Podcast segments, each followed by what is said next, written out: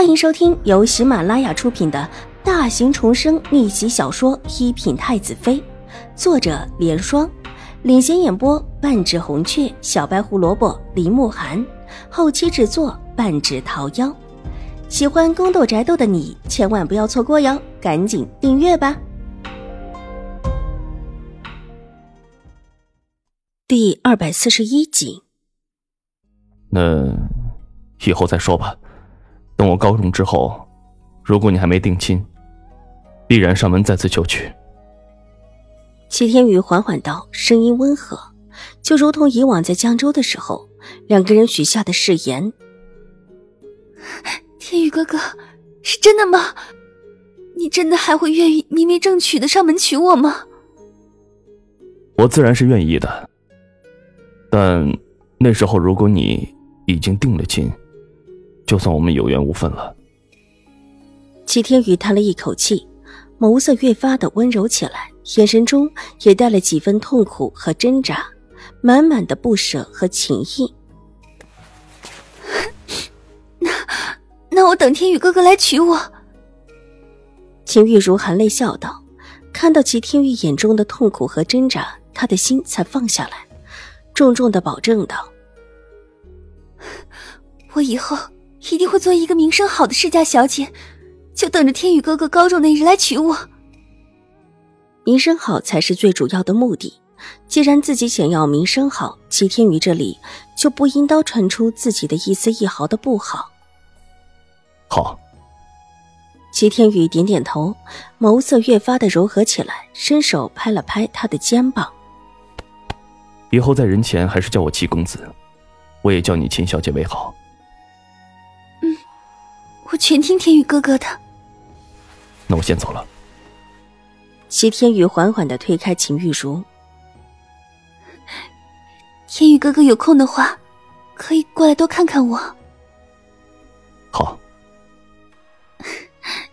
天宇哥哥先走，我要看着你走。你先走，否则我走不了。齐天宇带着几分困难。我听天宇哥哥的。秦玉茹娇羞的咬了咬唇，拿帕子擦了擦眼泪，转身出了假山，之后又朝假山后的齐天宇扬了扬手中的帕子，才依依不舍的转身离开。待得他离开，齐天宇整理了一下衣袍，平静的缓步走了出来，眸色淡淡的看了看已走的近乎没了影的秦玉茹的背影，萧博的唇角一勾。小厮见他出来，急忙跟在他身后，跟着他一起往外走。两个人一会儿消失在视线中。秦婉如趴在这条路口的一座阁楼上，把方才的一幕看了个清楚，眼眸之中闪过一丝深思和疑惑。上一世，齐天宇一直是秦玉茹得力的帮手，对于陷害自己不遗余力。秦婉如一直不明白。以齐天宇那么聪明的人，为什么就会这么执迷不悟的看不透秦玉茹在利用他，一直把他当个备胎存在那里？难不成秦玉茹对他真的有那么大的作用，可以让他无视秦玉茹已经订婚然后嫁人的事实？但眼下看到这一幕，却觉得似乎有什么自己上一世没想到似的，柳眉微微的蹙起。看着方才两个人私会的假山，他们两个说的话隔得远，他听不到，但两个人的神情举止，他却看得一清二楚。秦玉竹的确会做戏，估计做的连他自己都相信她是一个情重义重的女子了。方才那一番情意绵绵的哭诉，显得是极为自然，倒是齐天宇让他很好奇，特别是最后极其平静的走开的一幕。